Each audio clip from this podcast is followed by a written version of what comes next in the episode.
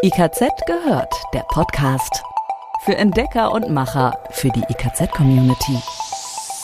Neueste Infos aus der Branche, Tipps für alles rund um Haustechnik, Fachplanung, Energie, Klima und mehr. IKZ, schon gehört?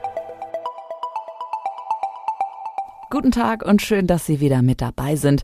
Sie hören die neue Folge des Podcasts IKZ gehört. Mit mir, Andrea. Und Dirk aus dem IKZ Podcast Team. Auch von mir ein herzliches Hallo. Wir bringen Sie regelmäßig auf den neuesten Stand rund um die Themen Haustechnik, Energie, Klima und Fachplanung. Alle Infos, über die wir sprechen, finden Sie zum Nachlesen nochmal auf unserer Internetseite, in den Podcast-Beschreibungstexten und ganz klar in unseren Fachmagazinen. Heute geht es um diese Themen. Hier ist unser Überblick. Insbesondere Luftwasser-Wärmepumpen werden in Ein- und Zweifamilienhäusern vielfach als Ersatz für die alte Ölheizung eingebaut. Aber macht eine Wärmepumpe im Altbau überhaupt Sinn? Antworten auf diese und weitere Fragen geben wir in dieser Folge von IKZ gehört. Um Solarthermie effizient zu nutzen, braucht es vor allem die passende Regelung. Was alles zu den Aufgaben eines guten Solarthermie-Reglers gehört, ist Inhalt dieser Folge. Auch Fragen zur Hardwareausstattung und Funktion der Signalschnittstellen werden beantwortet. Besonders wichtig ist natürlich auch die Fehlererkennung bei einer komplexen Solarthermieanlage. Welche Möglichkeiten es da gibt, wird ebenfalls in dieser Folge besprochen. Fangen wir mit der wohl am häufigsten gestellten Frage in Bezug auf Wärmepumpenheizung an. Heizkörper und Wärmepumpe. Funktioniert das überhaupt effizient? Fußboden- oder Wandheizungen eignen sich aufgrund der geringen Vorlauftemperatur von 30 bis 40 Grad am besten für eine Wärmepumpenheizung. Aber auch mit Radiatoren können moderne Luftwasser- oder Sohle-Wärmepumpen betrieben werden. Wichtig ist dabei, dass die Vorlauftemperatur an den kältesten Tagen 50 bis 55 Grad nicht überschreitet. Ansonsten leidet die Effizienz der Geräte zu stark. Es empfiehlt sich im Zuge einer geplanten Heizungsmodernisierung eine Prüfung bzw. Vergrößerung der Heizflächen. Unabhängig davon empfehlen sich Dämmmaßnahmen am Gebäude, um den Energiebedarf grundsätzlich zu senken. Dabei können bereits kleine Maßnahmen eine messbare Wirkung entfalten. Beispielsweise könnte die Geschossdecke zu einem ungeheizten Dachboden oder die Kellerdecke gedämmt werden. Heizkörpernischen sollten im Zuge der Heizkörperanpassung gedämmt werden. Optimal wäre natürlich die komplette Dämmung von Fassade oder Dach und der Austausch alter Fenster. Viele Hersteller haben inzwischen sogenannte Hochtemperaturwärmepumpen speziell für den Sanierungsfall im Sortiment, die 70 Grad Vorlauftemperatur und mehr erreichen können. Dabei sei angemerkt, dass diese hohe Vorlauftemperatur häufig zur hygienischen Warmwasserbereitung benötigt werden, weswegen sich die Angabe nicht ausschließlich auf die Bereitstellung von Heizenergie bezieht. Grundsätzlich gilt auch bei diesen Geräten, je niedriger die Vorlauftemperatur, desto effizienter das System. Eine weitere Frage. Kann man mit einer Luftwasser-Wärmepumpe auch kühlen? Mittels der sogenannten aktiven Kühlung können auch Luftwasser-Wärmepumpen zur Raumluftkonditionierung über die Flächenheizung eingesetzt werden. Dabei wird die Wärmepumpe quasi von Heizen auf Kühlen umgeschaltet. Man sagt auch, der Kältekreis der Wärmepumpe arbeitet reversibel. Durch die Nutzung der Fußbodenheizung für die Kühlung entsteht weder Zugluft noch unangenehme Nebengeräusche, wie es beispielsweise bei einer Klimaanlage der Fall sein kann. Dafür sind die erreichbaren Kühlleistungen begrenzt. Wichtig ist, dass es zur Nutzung der Kühlung einer speziellen Regelung und weiterer Komponenten bedarf, etwa den Einsatz sogenannter Taupunktfühler. Denn würde der Fußboden zu stark abgekühlt, so könnte sich darauf unter Umständen Feuchtigkeit bilden. Moderne Regelungen überwachen die Temperatur kontinuierlich und passen sie den Erfordernissen an. Wie funktioniert die Warmwasserbereitung mittels Wärmepumpe? Im Prinzip wie bei einem Standardkessel. In beiden Fällen gibt es unterschiedliche Lösungen. Im Bereich der Ein- und Zweifamilienhäuser wird die Warmwasserbereitung vielfach über einen separaten Brauchwasserspeicher realisiert. Mittels Drei-Wege-Umschaltventil wird der Speicher direkt von der Wärmepumpe versorgt. Wichtig ist, einen speziellen Wärmepumpen-Warmwasserspeicher einzusetzen, weil dieser über eine größere Wärmeübertragungsfläche verfügt. Ansonsten kann es zu Funktionsstörungen kommen. In Kleinanlagen wird oftmals eine Warmwassertemperatur von 50 Grad gefahren. Der Speicher sollte dafür bedarfsgerecht ausgelegt und nicht überdimensioniert werden. Alternativ ist auch der Einsatz von Frischwassertechnik über den Heizungspuffer für die Warmwasserversorgung möglich. Sprechen wir über die Frage, was bei der Wahl des Aufstellortes für außen aufgestellte Luftwasserwärmepumpen zu beachten ist. Wird die Wärmepumpe außen aufgestellt, so muss sich für Wartungs- oder Reparaturarbeiten allseitig zugänglich sein und über einen Kondensatablauf verfügen.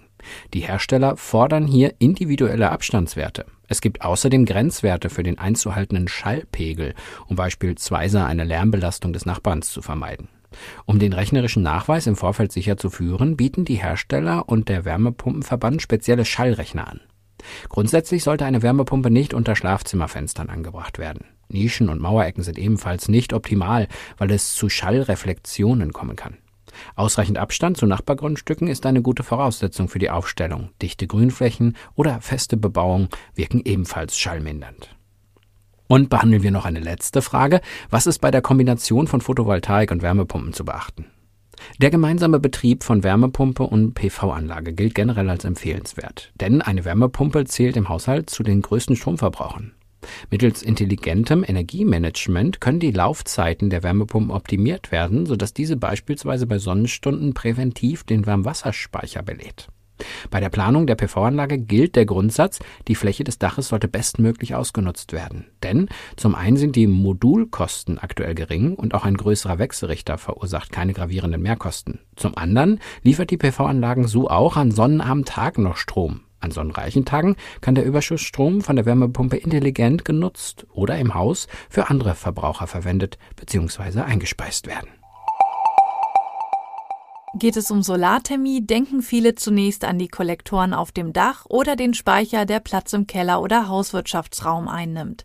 Die wenigsten denken darüber nach, wie das Zusammenspiel der Anlage geregelt wird. Dabei steht und fällt der effiziente Betrieb mit der passenden Regelung. Grundaufgabe eines jeden Solarthermiereglers ist die Delta-T-Regelung. Der Regler errechnet die Differenz zwischen zwei gemessenen Temperaturen des Kollektors und der Speichertemperatur. Ist sie groß genug, um einen solaren Ertrag zu erzielen, die Werkseinstellung liegt hier üblicherweise um die 5 Kelvin, schaltet der Regler über ein Relais die Pumpe im Solarkreis ein. Die Hardwareausstattung moderner Regler bietet darüber hinaus eine Vielzahl weiterer Funktionen. So gibt es zum Beispiel verschiedene Relaistypen, die für unterschiedliche Anwendungen zum Einsatz kommen. Elektromechanische Relais etwa sind reine Schaltausgänge. Sie können Pumpen ein- und ausschalten oder Ventile bewegen. Halbleiterrelais hingegen können die Drehzahl von Pumpen regeln. Auch die Sensorik ist im Laufe der Jahre immer diverser geworden. Neben den altbekannten widerstandsbasierten Temperatursensoren kommen heute heute auch takt- oder spannungsgebende Sensoren zum Einsatz, die Drücke, Volumenströme oder Einstrahlungswerte messen. Über Bus- und Signalschnittstellen kommunizieren moderne Regler mit verschiedenen Systemen der Gebäudeleittechnik oder mit Smart Home Systemen. Die meisten Solarthermieregler beherrschen heute die Regelung von Zusatzfunktionen, zum Beispiel für Drainback-Anlagen, also drucklose Solarthermieanlagen, deren Wärmeträgermedium bei Inaktivität in einen Behälter zurückläuft, aus dem es bei jedem Einschalten der Pumpe wieder in das System gepumpt werden muss. Dieser Vorgang muss regeltechnisch begleitet werden. Für unterschiedliche Zweispeichersysteme mit Pumpen und Ventillogik, für Systeme mit Überwärmeabfuhr, bei der eine Stagnation, also eine Überhitzung des Kollektors, durch die Ableitung überschüssiger Wärme vermieden wird. Der Regler leitet zum Beispiel mittels eines Drei-Wege-Ventils den Strom des Mediums bei erreichter Speichermaximaltemperatur um auf eine andere Wärmesenke, zum Beispiel einen Gebläsekonvektor. Regler mit entsprechendem Funktionsumfang können auch spezielle hydraulische Vorrichtungen wie eine Zirkulationsleitung, ein Wärmeaustausch zwischen Puffer und Brauchwasserspeicher oder eine Heizkreisrücklaufanhebung, bei der solare Wärme für eine Vorerwärmung des Rücklaufs eines konventionellen Heizkreises genutzt wird, steuern. Auch Funktionen zur Erhöhung der Nutzer- und Betriebssicherheit sind verfügbar. Zum Beispiel die thermische Desinfektion zum Schutz vor Legionellen, Wärmemengenzählung, die in den meisten Fällen heute mit den Bordmitteln des Reglers und der geeigneten Sensorik ohne Zusatzgeräte realisiert werden können. Mit steigender Komplexität der Anlage wird aber auch die schnelle Fehlererkennung immer wichtiger, um Ausfallzeiten möglichst zu vermeiden. Hier gibt es verschiedene Möglichkeiten. Anlagenmonitoring zum Beispiel ermöglicht das Erkennen von Fehlfunktionen durch kontinuierliche Beobachtung. Schnittstellen am Regler ermöglichen dies. Viele Regler verfügen aber auch über eigene Funktionskontrollen.